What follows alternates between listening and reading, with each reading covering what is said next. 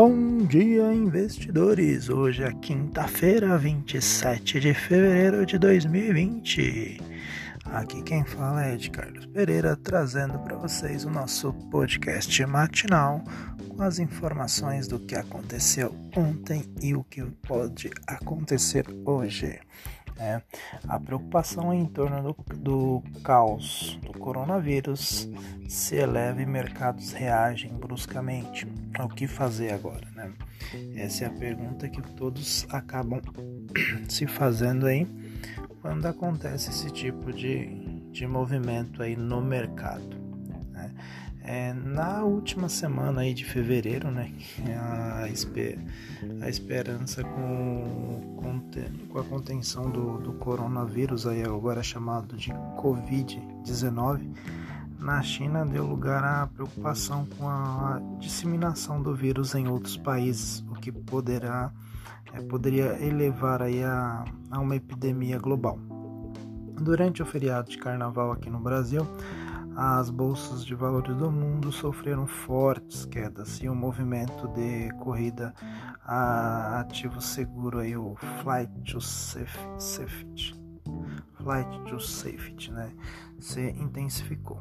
Ah, o que que seria esse flight to safety aí, né?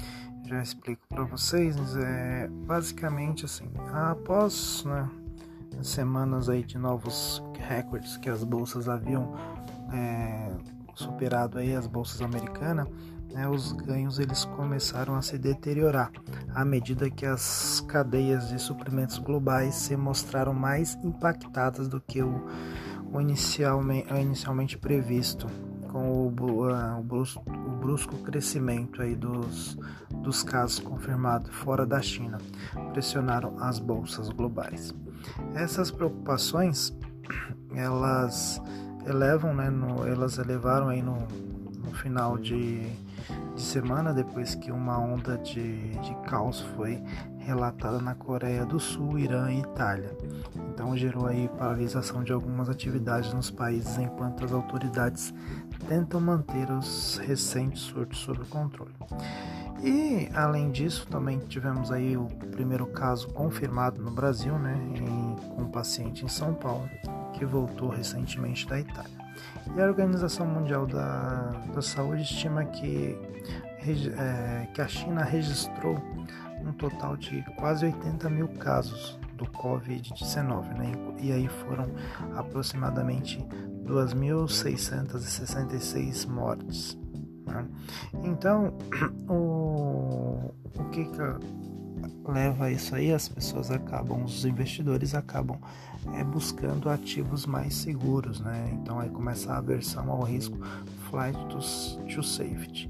É um movimento de mercado né, nos últimos dias mostrou que a clara corrida a ativos com menor risco né? Citamos, vou citar aí para vocês um, dos quatro principais indicadores dessas elevada aversão ao risco aí. Então, os títulos americanos né, de 10 anos em seu menor nível de juros, hoje é, ele caiu bastante aí o, o índice né, de juros do, dos títulos americanos, mas mesmo assim o Tesouro dos Estados Unidos ele mantém aí em, em em primeiro lugar. Né? É, a curva de juros americanas também já é precificada novos cortes de juros pelo FID, né? E mas mesmo assim as pessoas procuram esses títulos americanos aí. Aí tem o, a forte corrida também pelo ouro, né? Na mesma linha aí o ouro registra na, na segunda semana, na, na segunda-feira registrou aí uma maior é uma maior alta em sete anos né, próximos dos 1.700 por dólares por onça né, de peso, segundo a Bloomberg. Os ETFs também ligados ao ouro físico variam 25 dias consecutivos de fluxo positivo. Aí, em terceiro lugar temos aí a grande, é, o grande aumento da volatilidade, né, o, o VISC, que é o índice é, que atinge aí, ele atingiu a maior alta desde 2018. Esse índice ele mede aí o, o índice do medo, né, do mede a expectativa dos agentes para a movimentação das ações do índice S&P. Então ele fica medindo aí dentro de 30 dias. Então, é, com isso, o, o VISC tende a aumentar quando os mercados caem e os investidores buscam contratos semelhantes a, a e seguros para proteger suas carteiras. Os contratos futuros que acompanham o índice também saltaram acima dos que é, esperaram nos, nos meses seguintes. E por último aí nós temos a, o quarto, né, a alta do dólar. Por conta do fluxo elevado de capitais para o mercado de menor risco, o dólar continuou se apreciando frente a outras moedas, em especial moedas de países emergentes. Nos últimos dias, moedas de países como África do Sul, Turquia, Rússia, Chile e outros perderam mais de 1 a 2% do valor frente ao dólar americano. Então, é, o que, que o, os governos né, deverão agir? É, se os governos não agirem aí para conter o impacto na economia, né, segundo aí um estrategista macro global, global da, da XP, Alberto Bernal, é, os governos no mundo devem agir para conter não apenas a propagação do vírus, mas também os severos impactos econômicos causados no primeiro trimestre. É, Bernal é, espera que tanto a Europa quanto a China aumentem o nível de estímulos à economia no curto prazo. Isso pode trazer alívio aos mercados quando forem anunciados. De fato, desde o começo do mês, o governo chinês tem feito medidas de estímulo através de injeção de liquidez no sistema financeiro.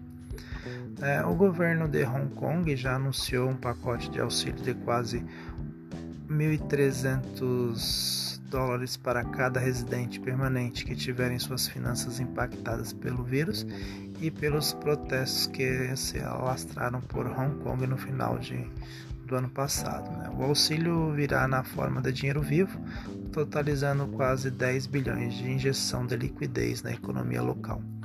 É, que, que, a gente espera aí, né, que que se possa ser feito em meio a essa volatilidade? É, como sempre falo, sempre estou é, colocando tanto aqui como no, no, próprio Instagram, é muito importante manter uma carteira diversificada, tá? principalmente nesse cenário de elevadas incertezas. Aí. Pensando no mercado de ações, é, especialmente, especificamente, né, momentos como esse pode levar a fortes baixas nos papéis de curto prazo. Mas, como eu sempre digo, as empresas com bons fundamentos devem se manter sólidas ao longo prazo. Então, não, não, não se apegue a um momento da, da crise, né, do macroeconômico. Pensa no futuro. E se você estiver totalmente preparado, esse é um momento, assim, aquele cenário que você tem aquele dinheirinho extra ali para você fazer uma compra naquela empresa que você julga que tem os fundamentos é, sólidos, né, que vai te dar bons dividendos ao decorrer dos longos anos aí, e você pegar a oportunidade na baixa ir lá e comprar esses papéis. Né? É, em outra, outro assunto aí, a entrevista à CNBC, né, em carta do, aos investidores da Berkshire Hathaway, o investidor Warren Buffett afirmou: Nós compramos negócios para os próximos 20 e 30 anos, seja negócios completos ou parciais. O longo prazo não mudou com o coronavírus. Então você vê, um dos maiores investidores do mundo, ele sempre frisa que você tem que pensar a longo prazo, não pensar no, no negócio agora, no que está acontecendo agora. Né? E agora é o momento de você comprar boas empresas mesmo. Né? Então, no curto prazo, é, entretanto, a principal preocupação para as empresas se refere ao potencial, né? ao impacto que uma desaceleração econômica a partir das economias impactadas pelo coronavírus possa ter em seus resultados. Agora, nos Estados Unidos, os primeiros sinais de desgaste no setor tecnológico surgiram na semana passada, depois que a Apple se tornou a primeira grande empresa a dizer que não a, é, a, atenderá às projeções de receita para o, trimestre devido à epidemia.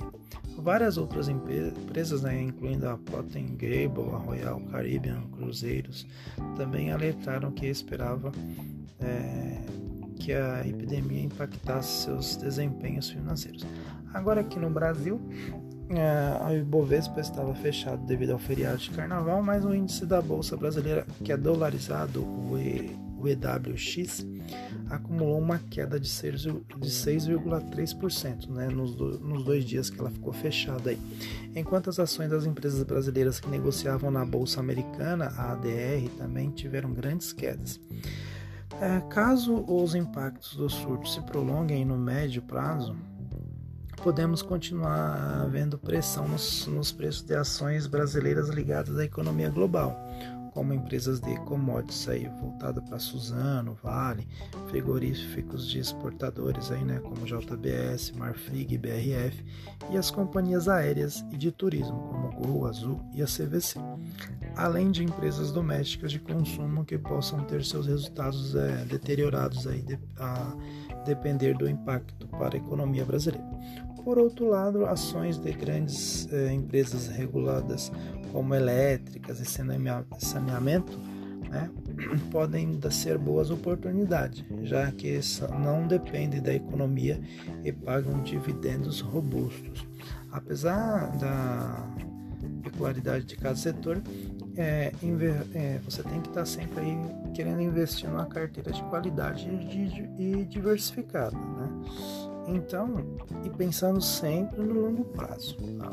Então, é, por fim aí, eu, você que é um novo investidor, que é um investidor iniciante, é, tenha sempre um portfólio, um portfólio diversificado com, com exposição não apenas na renda variável, né?